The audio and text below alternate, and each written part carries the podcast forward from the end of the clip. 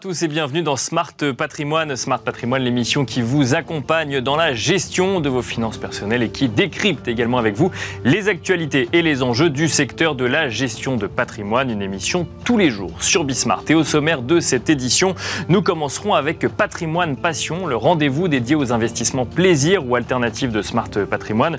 Nous reviendrons sur l'interview euh, de Rémi Serrier, directeur général de Patriwine, qui revenait il y a quelques semaines sur le plateau de Smart Patrimoine sur le potentiel, pardon, des millésimes de fin septembre 2022, avant d'enchaîner avec Enjeu Patrimoine, un enjeu patrimoine consacré à la transition énergétique des PME, euh, des PME accompagnées par des fonds de capital investissement, ce qui nous amènera euh, à évoquer le sujet du nouveau rôle des fonds de capital investissement en tant qu'actionnaires pour aider ces PME à se transformer. Nous en parlerons avec Claire Chabrier, présidente de France Invest, mais aussi avec Louis Gaudron, président d'Argos.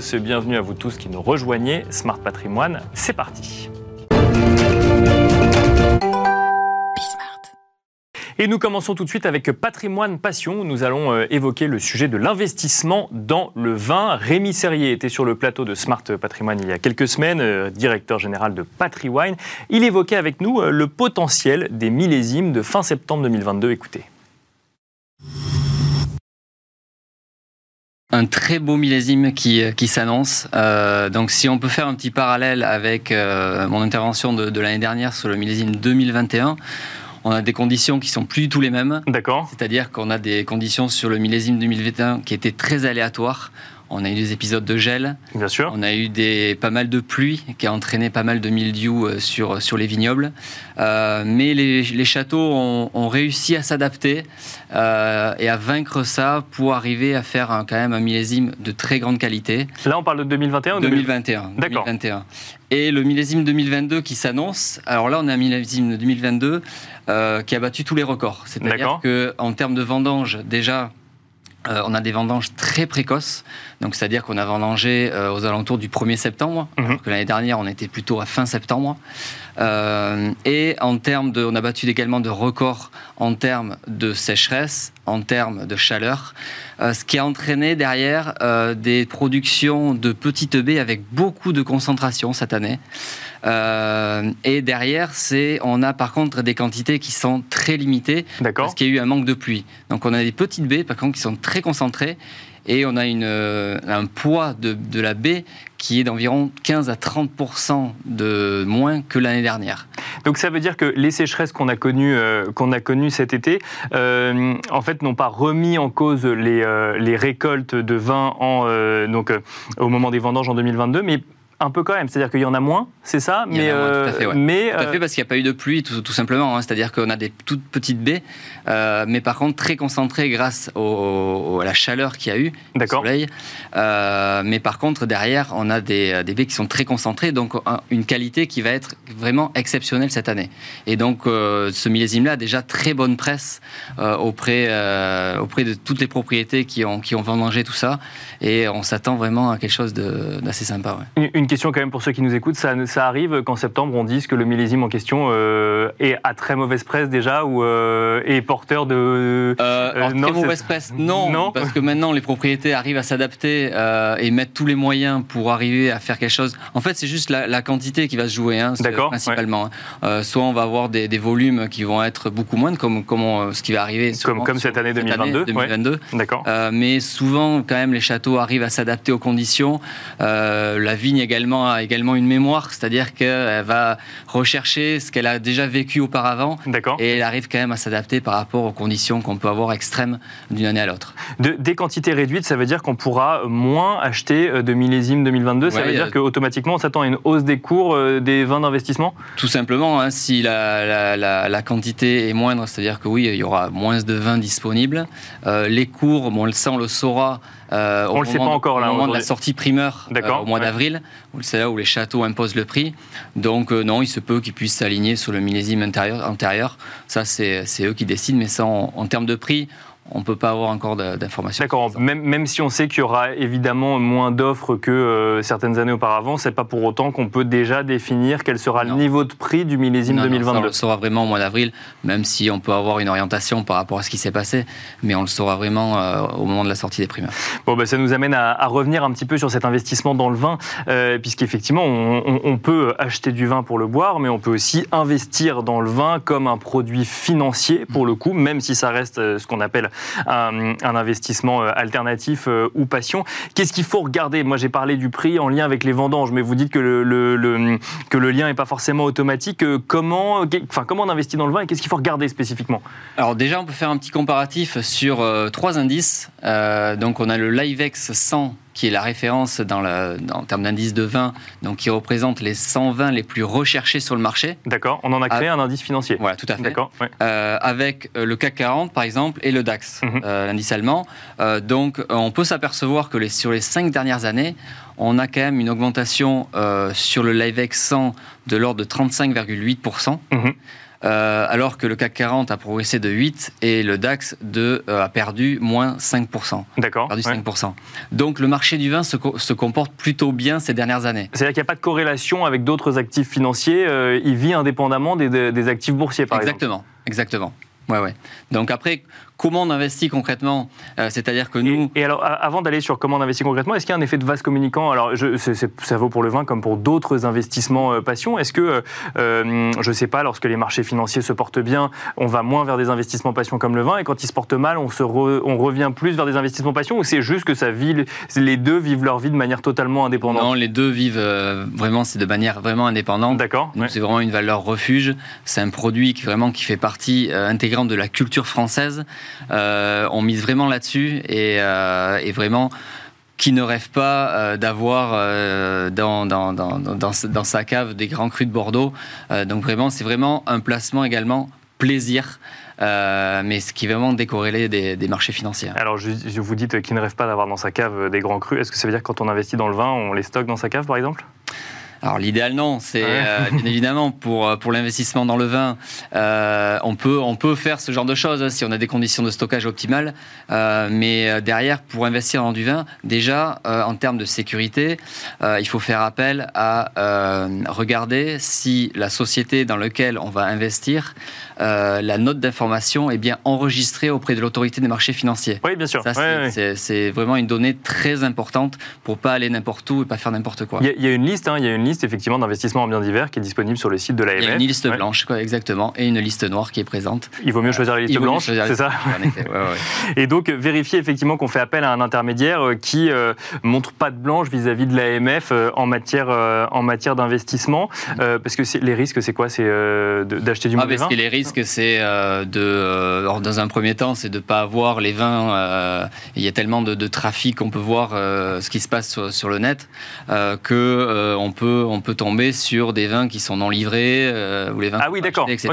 D'accord, on, peut, faire face à des arnaques traditionnelles. D'accord, exactement. C'est pour ça qu'il faut vraiment être vigilant là-dessus et bien bien consulter cette liste blanche pour faire appel à des sociétés qui sont bien euh, où la note d'information est enregistrée auprès de l'AMF.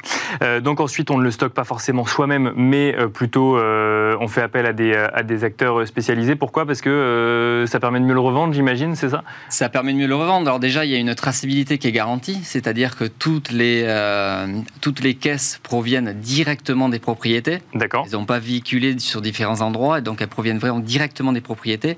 Et ensuite, euh, les caisses sont stockées dans des conditions optimales, c'est-à-dire des entrepôts ultra sécurisés, avec des conditions de température optimales, euh, des capteurs d'hygrométrie qui sont tous les deux mètres pour bien vérifier le taux d'humidité. Et tout cet ensemble-là est très important pour la revente parce que un, vin qui va être racheté par la suite, euh, pour, euh, qui est racheté par la suite, s'il n'a pas été conservé dans des conditions optimales, le prix ne va pas être le même. Mais alors, euh, petite question un peu provocatrice. Si on parle d'un vin d'investissement, personne ne le boit. Pourquoi est-ce que c'est aussi important de bien le conserver? Parce que la finale, au final, le but final, c'est que le vin soit bu. D'accord, oui, c'est ça. Le, but on n'investit pas ad vitam aeternam sur le vin. Il y a un moment où on boit la bouteille quand même. et c'est ce qui fait le but de l'investissement, c'est que euh, c'est au moment où la rareté s'installe. C'est-à-dire que plus un vin va être consommé, plus la rareté va s'installer, plus les prix vont augmenter. Et là, il est bien là le, rôle de l'investissement dans le vin. Donc euh, c'est très important parce que le but final, il est, euh, il est quand même pour une consommation. Hein. Alors, euh, quand les primeurs arriveront, on aura un prix pour ce millésime 2022. Est-ce qu'il y a des facteurs qui vont jouer sur ce prix? Vous disiez que la quantité récoltée n'était pouvait être un facteur, mais pas forcément. Est-ce qu'il y a des facteurs qui font influer quand même le prix de, d'un vin? Bon, le facteur principal, mais sur du long terme, c'est bien sûr, comme je viens de parler, c'est la rareté. Euh, ensuite, on a différents euh, critères qui rentrent en jeu. On peut avoir les, les, notations, pardon. Euh, c'est-à-dire qu'un vin va être, euh, je prends l'exemple de Château Pape Clément 2009, qui avait été redégusté 4-5 ans après la sortie primeur, et il avait été noté 100 sur 100. Et dès le lendemain, on a pu se rendre compte qu'il y avait un impact directement sur le prix. D'accord. C'est un critère qui rentre en ligne de compte, qui est quand même très important. Ensuite, on a la notion de classement aussi. On a le classement euh, au mois de septembre, là, qui est le nouveau classement de Saint-Émilion, qui sort tous les 10 ans. Euh, et donc euh, là aussi, on a des châteaux qui vont monter de, gamme. Euh, je prends l'exemple du château Figeac, dont on a beaucoup parlé cette année, en Saint-Émilion, donc qui est passé premier, premier grand cru classé A. D'accord. Et donc qui a atteint l'élite pour rejoindre le château Pavie. Donc ils sont deux tout en haut de, la liste, château Pavie et château Figeac. Et donc là aussi, même si on a des informations au préalable comme quoi ce sont des vins qui vont grimper, mais ça peut également avoir un impact sur le prix. D'accord, donc tout n'est pas figé. En fait, euh, les, grands châteaux ne sont pas ceux qui se vendent forcément le plus cher. Ça peut évoluer en fonction du vin en lui-même et des années pour le coup. Exactement, exactement. On a tous ces aspects-là font qu'il euh, y a des variations qui se font, mais l'investissement en primeur reste quand même une valeur entre guillemets sûr. Euh, on a des, variations qui se font et des rentabilités qui sont assez constantes chaque année. Euh, alors pas peu importe les millésimes, mais sur des millésimes un peu moyens, on arrive à quand même des rentabilités euh, qui sont qui sont quand même sympas. Et sur des grands millésimes qu'on a pu faire 2018, 2019, 2020 et 2022 qui arrivent, on s'annonce à des rentabilités assez importantes. Voilà, c'était Rémi Serrier, directeur général de PatriWine. On se retrouve tout de suite dans Enjeu patrimoine. Et nous enchaînons à présent avec Enjeu patrimoine, un enjeu patrimoine consacré à la transition énergétique des PME et au rôle des fonds de capital investissement dans l'accompagnement de cette transition. Pour en parler, nous avons le plaisir de recevoir sur le plateau de Smart Patrimoine Claire Chabrier, présidente de France Invest. Bonjour Claire Chabrier. Bonjour Nicolas. Bienvenue sur le plateau de Smart Patrimoine. Nous avons le plaisir également de recevoir Louis Gaudron, président d'Argos. Bonjour Louis Gaudron. Bonjour Nicolas. Vous avez notamment mis en place une stratégie climat dont on reparlera dans, quelques instants. Juste avant, on va essayer de, poser un petit peu le contexte avec vous, Claire Chabrier. Le, rôle d'un fonds de capital investissement, c'est de financer l'activité d'une entreprise, l'activité économique d'une entreprise. Mais les entreprises ne sont pas exemptes de transition énergétique, elles aussi, pour faire face au contexte actuel et pour réfléchir à l'avenir. Est-ce que les fonds de capital investissement doivent eux aussi intégrer ces nouvelles normes dans le choix des entreprises ou dans l'accompagnement des entreprises? Alors, euh, déjà, peut-être pour rappeler en deux mots, donc France Invest, euh, c'est euh, l'association qui représente l'ensemble des acteurs du capital investissement et de la dette privée. Donc, on a un peu plus de 400 adhérents qui accompagnent 7400 startups, PME et ETI en France. Mhm. Donc des entreprises de toute taille, mais plutôt des petites, plutôt des petites entreprises. donc notre métier en tant qu'actionnaire professionnel, c'est de financer ces entreprises, de financer leur, de, leur développement, mais aussi de les accompagner dans leur transformation. Alors, on a beaucoup parlé ces dernières années de transformation digitale. Bien sûr. De les aider à grandir aussi, hein, à financer et à se, développer. Euh, et euh, aujourd'hui, et je pense que c'est le sujet d'aujourd'hui, on les accompagne et c'est majeur justement dans leur stratégie de transition environnementale et de décarbonation. Euh, et puis tout ça, on le fait dans du temps long puisqu'on est actionnaire d'entreprise pendant des durées moyennes de 5 à 7 ans, ce qui nous permet justement d'accompagner ces transformations. Et il est vrai, euh, depuis, euh, je dirais, 12, euh, plus de 12 mois, que c'est un enjeu qui accélère, alors pour plusieurs raisons. des enjeux qui sont des enjeux réglementaires, d'une part, Bien sûr, et puis aussi des enjeux d'opportunités, d'opportunités business, en fait, hein, pour les entreprises, et de transformation de notre écosystème en général. D'opportunités business ou de risque business pour les, entreprises? Les deux Les deux. Euh, à la fois d'opportunités business, parce qu'aujourd'hui, euh, pour une PME, euh, on sait que dans la chaîne de valeur, quand on a un client grand donneur d'ordre, que ce client, il est déjà en route sur ce sujet de décarbonation et qui va demander à, son, à son fournisseur PME de montrer les efforts qu'il est en train de faire. Bien sûr. Lui-même, hein, donc l'intégrer dans, par exemple dans son bilan carbone, Scope 3. Euh, et donc, ça va être nécessaire de plus en plus si on veut continuer avec, à traiter avec ce type de clients. Euh, donc, euh, oui, c'est ça, parce que ça peut être un risque effectivement de perdre des clients. Les, grosses entreprises aujourd'hui, quand elles calculent leur bilan carbone, elles calculent également celui ou celle, enfin celui des, des, PME ou des partenaires qui travaillent avec l'entreprise. Et là, le jour où le grand donneur d'ordre demande effectivement des comptes entre guillemets, la PME doit être prête euh, montré qu'elle a fait les efforts nécessaires pour justement euh, correspondre à la stratégie du grand groupe. Exactement. Et si un client a le choix entre euh, trois ou quatre PME, dont celle qui a déjà qui est sur ce chemin en fait, qui, qui est sur son chemin de transformation et qui est capable de démontrer euh, qu'elle est en train de se décarboner, évidemment, ce sera celle qui sera choisie euh, par ce grand client donneur d'ordre. Donc il y a effectivement un sujet opportunité pour euh, celles qui ont commencé à actionner un peu le chemin, mais un sujet risque pour lorsque ça n'est pas pris en compte dans, sa stratégie. Louis Gaudron, donc vous êtes président d'Argos. Argos a lancé une stratégie climat sur le sujet, donc ça veut dire que dans, dans les choix d'investissement que vous faites dans les sociétés, il y a maintenant cette variable supplémentaire qui est décarbonation ou transition énergétique? Alors, effectivement, en parallèle de la stratégie qu'on a depuis 30 ans, où on transforme des PME, des ETI euh, pour créer de la valeur, euh, on a cette nouvelle stratégie dans laquelle la transformation va comporter un volet très important autour de la décarbonation. D'accord. Le point de départ, c'est quoi? C'est que les PME et les ETI représentent à peu près la moitié de l'économie européenne et représentent 63% des émissions. Donc quand on pense à la décarbonation de l'économie, on a l'impression qu'en allant décarboner quelques aciéries et quelques cimenteries, on aura fait le boulot. Pas du tout. La grande partie du boulot, en Europe, elle est à, faire auprès d'entreprises de petite et de moyenne taille qui sont, euh, Claire l'a très bien exprimé, désormais sous pression et vont l'être de plus en plus. Quelle que soit l'activité Dans la quasi-totalité des activités, euh, parce que toute leur chaîne de valeur, exactement pour la raison exposée par euh, Claire Chabrier à l'instant, est en train de mettre la pression pour que cela arrive et que les consommateurs, pour ceux qui vendent aux consommateurs finaux, euh, vous, euh, Claire, moi et ceux qui nous écoutent, de plus en plus, on intègre dans nos décisions d'achat non pas seulement le prix et la qualité des produits et des services, Bien on intègre aussi quel est l'impact environnemental. Oui, c'est vrai.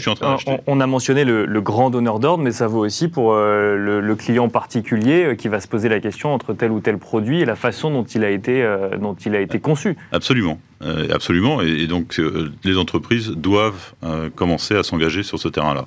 Et alors le, rôle du, de l'actionnaire, du fonds de capital investissement, parce que ça effectivement là c'est de la stratégie d'entreprise, est-ce que ça change le rôle du, de l'actionnaire du fonds de capital investissement au, sein de la PME Alors ça ne change pas tellement le rôle, puisque quand on fait nos métiers, on a des rôles très proactifs d'accompagnement des équipes de management pour les aider à faire progresser les entreprises et plus vite que leur marché d'une certaine manière. C'est ça notre vocation. Les rendements du capital investissement, c'est simplement que nos participations vont plus vite que leurs concurrents dans leur marché grâce au soutien qu'on leur apporte. Et on va faire la même chose sur les sujets environnementaux. Ce que ça exige de plus, c'est une expertise supplémentaire, puisque on est sur des sujets qui sont à la fois sur le plan réglementaire, sur le plan scientifique et sur le plan de ce qu'il faut faire concrètement dans une entreprise, Bien sûr, qui sont compliqués. Et la démarche qu'on a retenue nous, c'est de dire Bien entendu, les entreprises vont devoir y aller, vont devoir se mettre en branle pour réduire leur impact carbone et leur impact environnemental en général. Quand vous dites c'est important, vous dites vont devoir y aller, ça veut dire que globalement aujourd'hui euh, on est face à un tissu économique qui, même s'ils ont intégré les enjeux, euh, n'ont peut-être pas encore totalement fait toutes les démarches pour, pour aller vers un peu moins d'émissions de, gaz à effet de serre par exemple. Dans, dans le dans le cadre des grandes entreprises, ça y est, elles sont mobilisées, elles ont compris qu'il y avait des enjeux, elles y vont avec plus ou moins de bonne volonté, mais elles savent qu'elles doivent faire quelque chose. Euh, au niveau des PME, il y a eu une étude qui a été faite par la Commission européenne il y a quelques mois qui montrait que 73% des patrons de PME n'ont rien commencé. D'accord. Pour la plupart d'entre eux, ils n'ont même pas d'empreinte carbone. Ils savent pas comment faire. Ils savent qu'il faut faire quelque chose. Leurs clients leur disent euh, au téléphone. Le soir, ils rentrent à la maison, ils se font engueuler par leurs enfants parce qu'ils font rien. Enfin, ils savent qu'il faut faire quelque chose. Mais que faire? Et, ce qui est intéressant dans ces sujets-là, c'est que les 10, 15, 20 premiers pourcents de décarbonation sont pas trop compliqués à, à obtenir et un certain nombre d'entreprises va y arriver facilement. C'est réduire le chauffage, mieux gérer euh, dans la sobriété les dépenses énergétiques. Ça, c'est relativement facile et c'est même rentable. Donc tout le monde va y aller. Le plus compliqué, ça va être ce qui vient après, et c'est pour ça que là, l'expertise est très importante, parce qu'il va falloir changer des process industriels, changer des manières d'opérer dans les entreprises, et il va falloir donc des accompagnateurs, ce que nous sommes, qui viennent non seulement apporter de l'argent, mais apporter beaucoup d'expertise et exporter la volonté euh, d'en faire le cœur de la stratégie des entreprises. Alors, on va revenir peut-être sur euh, ce qu'il faut faire, mais juste avant, euh, Claire Chabrier, effectivement, vous nous disiez 73% hein, des patrons de PME qui n'ont pas encore commencé. Est-ce que l'opportunité ou le risque, hein, effectivement, peu importe la façon dont on voit effectivement cette pièce, mais est-ce que c'est bien compris par le dirigeant d'entreprise ou la dirigeante d'entreprise dans un moment où euh, on peut se poser des questions sur la croissance économique en zone euro euh, pour les années à venir, dans un moment où euh, l'énergie coûte plus cher. Alors effectivement, peut-être que ça peut pousser certains à changer un petit peu de mode de consommation, mais est-ce qu'on on arrive à faire comprendre un sujet de transition qui est du long terme avec un enjeu business de bilan à la fin de l'année qui est du très court terme pour le coup? Alors, si vous m'aviez posé la même question euh, il y a 12 mois, euh, je vous aurais dit, bon, c'est encore un peu compliqué. Ouais. Euh, mais 12 mois plus tard, donc aujourd'hui, je pense que la réponse est oui, c'est bien compris par les entrepreneurs parce que comme le disait Louis, c'est un enjeu à 360 degrés. C'est un enjeu réglementaire, c'est un enjeu de financement pour une entreprise, c'est un enjeu pour ses clients, comme on l'a dit, c'est un enjeu de recrutement aussi mhm. pour ses salariés. je crois que euh, l'entrepreneur n'a plus le choix aujourd'hui. Euh, quand vous dites réglementaire financement, ça veut dire qu'on peut se retrouver hors des clous réglementairement et ne plus pouvoir exercer son activité ou ne plus pouvoir trouver de financement parce qu'on n'a pas justement entamé cette transition? Alors, Aujourd'hui, oui, de plus en plus. Et je pense que dans quelques années, on voit bien que les entreprises vont devoir. Il va y avoir de plus en plus de reporting. Mhm. Les investisseurs que nous sommes aussi euh, nous avons de plus en plus de, contraintes de suivi de reporting. Bien sûr, complètement. En avoir. Euh, et donc, une entreprise qui ne va pas euh, vers, qui ne prend pas, je dirais, à bras le corps ce sujet de décarbonation, oui, je suis persuadée qu'elle ne se financera plus dans quelques années. D'accord. donc, c'est un, un, un, véritable enjeu. Après, je voudrais juste quand même qu'on reste très pragmatique. Nous, on n'est pas en train de dire aujourd'hui, il n'y a pas de bons ou mauvais élèves. C'est-à-dire qu'on ne va pas s'interdire de regarder certains secteurs parce qu'ils sont plus émetteurs. En revanche, le mauvais élève, ça serait celui, justement, euh, l'entreprise ou l'entrepreneur euh, qui euh, ne se met pas en chemin. D'accord. Ne se met pas sur la route de la décarbonation, puisque, en fait, nous, on reste très concret. Hein, c'est de dire, déjà, quand on, est dans, quand, on est dans une PME, on n'a pas souvent de responsable RSE, donc une mhm. personne qui est vraiment en charge.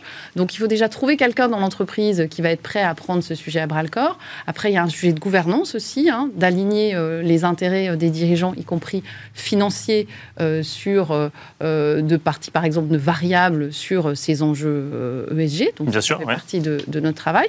De poser un diagnostic parce qu'il faut savoir d'où on part, il faut mesurer d'où on part. Donc c'est le fameux bilan carbone, le fameux bilan carbone, dont vous parlez. Exactement. Et puis en plus, et, ensuite de dessiner une feuille de route et de la suivre de façon très pragmatique année après année.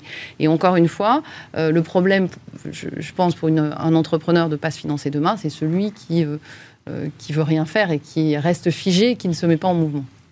Euh, oui, euh, Louis Gaudreau, mais j'allais peut-être, avant de compléter, vous poser la question, et qui va compléter aussi ce que nous disait Claire Chabrier, c'est que c'est des gros investissements de, se transformer en temps ou en argent, pour le coup? Alors peut-être Louis Gaudreau puis Claire Chabrier, je vais que vous vouliez réagir également. Oui, alors en fait la transformation, ça va être des transformations par étapes, puisqu'on est dans des horizons à 2030 puis 2050. Euh, et dans chaque secteur et dans chaque entreprise, ce sont des plans qui vont se dérouler progressivement, même pas sur 3 ans, mais sur 20 euh, ans, 30 ans. Mais il ne faut pas tarder. Faut pas tarder parce que d'abord, euh, sur le plan concurrentiel, on prend du retard. Sur le plan climatique, on voit où on en est avec seulement 0,4 degrés d'augmentation, seulement entre guillemets, bien entendu, depuis 20 ans. On a vu comment le climat a changé dans nos pays en 20 ans. Donc il faut faire quelque chose, il faut commencer tout de suite. Euh, ensuite, je voudrais rebondir sur ce que disait Claire à l'instant. Effectivement, il n'y a pas de bon ou de mauvais secteur. Enfin, notre économie, dans 15 ans, elle ne sera pas constituée que euh, de start-up de technologie verte et d'exploitants d'éoliennes. On va continuer à avoir besoin euh, de crayons, de lunettes, de papier, de tables. Et donc, il va falloir que toutes les industries s'engagent là-dedans. et donc, dans chaque industrie, il y a des opportunités pour les intervenants, pour les industriels et les opérateurs de ces industries pour faire le job, et si elles le font mieux que les autres, d'ailleurs, probablement gagner des parts de marché en allant d'avance. Qui est la vocation du fonds euh, qu'on a lancé. C'est pas du tout d'aller faire de la technologie verte, c'est pas du tout d'aller. C'est pas d'aller chercher les nouveaux entrants, mais c'est euh, d'accompagner l'intégralité de, de des écosystèmes. D'accord. Toutes ces entreprises qui aujourd'hui font à nouveau 63% des émissions, donc c'est considérable, euh, d'aller en aider un certain nombre à devenir très vite très bonnes dans cette, dans cette décarbonation qu'il faut absolument mener. Claire Chabrier, vous vouliez réagir sur le côté euh, est-ce que, ça, est que ça prend beaucoup de temps ou est-ce que ça nécessite beaucoup d'investissements supplémentaires d'engager cette transition? Oui. Parce qu'on réfléchit comme ça quand on est chef d'entreprise à un moment, c'est combien ça va me coûter? et, oui, ça prend du temps et du financement. Et d'ailleurs, la bonne nouvelle, c'est qu'on a des fonds propres aussi pour accompagner ça. Et qu'en plus, euh, on est euh, ce qu'on dit hein, du, capital transformation. Donc on a à la fois du temps, euh, des moyens financiers et puis ce savoir-faire de, transformation. Donc oui, euh, euh, effectivement, je crois que vous aviez abordé ce point-là tout à l'heure, on est dans un moment complexe pour un entrepreneur par rapport à la situation euh, macroéconomique, Bien sûr, euh, où il faut faire en permanence des arbitrages euh, entre des sujets court terme d'investissement, une augmentation du prix de l'énergie, et puis des investissements qui sont des investissements de plus long terme. ça, ça fait aussi partie de notre rôle d'accompagner les entrepreneurs à arbitrer dans ces moments complexes. Mais il y a aussi des bonnes nouvelles parce que dans ces moments-là où on voit les prix de l'énergie qui ont formidablement augmenté, ça accélère, et je pense à l'industrie, hein, dans certains secteurs, ça accélère aussi des plans de décarbonation, parce qu'on se rend compte qu'un investissement euh, qui aurait peut-être euh, mis euh, six années, sur lequel on aurait eu, il aurait fallu attendre six années pour avoir du Bien sûr, un résultat, retour, hein, un ROI, et eh bien là, on va le faire en deux ans. Parce qu'on a besoin de ce ROI. Parce qu'on parce que, parce qu'on se rend compte que quand on compare au coût de l'énergie, tel ou tel investissement, récupérer de la chaleur fatale, par exemple, dans un équipement industriel, eh bien, ça va nous permettre d'économiser financièrement, euh, ça va être un investissement beaucoup plus intéressant aujourd'hui dans le contexte dans lequel on est euh, qu'il y a euh, six mois ou un an. Donc finalement, cet environnement fait aussi, va probablement faire aussi accélérer les investissements de décarbonation dans les entreprises. Euh, pour finir, Louis Gaudron, euh, si, euh, si j'ai écouté cette émission en tant que dirigeant d'entreprise et que effectivement j'ai conscience qu'il faut que je commence effectivement à me mettre en mouvement ou en chemin, comme vous nous le disiez, Claire Chabrier, est-ce que la première étape c'est forcément d'agir sur l'énergie par exemple et ça, ça vaut pour toutes les PME françaises ou ça dépend vraiment de l'activité de, l'entreprise en question? Si, si, on pouvait donner quelques conseils effectivement à, à nos auditeurs, le premier c'est d'essayer, c'est pas très compliqué, de faire un bilan carbone de l'entreprise. Ça coûte quelques milliers d'euros. Ça prend quelques mois, ça demande un peu de travail puisqu'il faut ressortir les consommations en kilowattheure, etc. Mais c'est pas non plus insurmontable. Et c'est rentable. C'est-à-dire que je, ça serait surprenant qu'à l'issue euh, de votre bilan carbone, qui est mm. toujours accompagné de conseils par les gens qui établissent les bilans, vous ne trouviez pas à portée de main euh, plus que les quelques milliers d'euros que ça vous aura coûté en économie à faire dans l'année qui vient. Et ça, c'est essentiel. La deuxième chose, pour euh, faire écho à ce que disait Claire euh, Chavoyer tout à l'heure, euh, renseignez-vous sur ce que c'est que la CSRD. Pardonnez-moi pour cet acronyme, mais c'est une réglementation qui va s'imposer à toutes les entreprises à horizon 2025-26, qui va mettre en œuvre des obligations de reporting. Et donc, chaque entreprise en Europe devra faire un reporting environnemental. Donc, n'attendez pas 2024 pour vous renseigner sur la CSRD. Et la troisième suggestion que je ferai euh, à chacun, parce que c'est très intéressant, c'est quand même de se plonger dans les rapports du GIEC. Alors on dit les rapports du GIEC, c'est 1600 pages, c'est incompréhensible, etc. C'est pas vrai. Il faut aller prendre le rapport du GIEC qui est disponible sur Internet, c'est très facile, c'est sur le site ipcc.ch si vous voulez. Prenez celui de novembre 2021 euh, euh, qui vous donne, et prenez juste le rapport pour les policy makers, ça fait 50 pages, ça vous donne l'état du climat. Et on finira là-dessus. Et ça vous donne euh, les tendances et c'est très instructif pour se projeter dans l'avenir. Merci beaucoup Louis Gaudron, président d'Argos. Merci euh, Claire Chabrier, présidente de France Invest, d'être venue sur ce plateau nous expliquer effectivement comment les euh, PME peuvent actionner leur transition énergétique. Merci à vous également de nous avoir suivis et je vous donne rendez-vous demain sur Bismart pour un nouveau numéro de Smart et Patrimoine.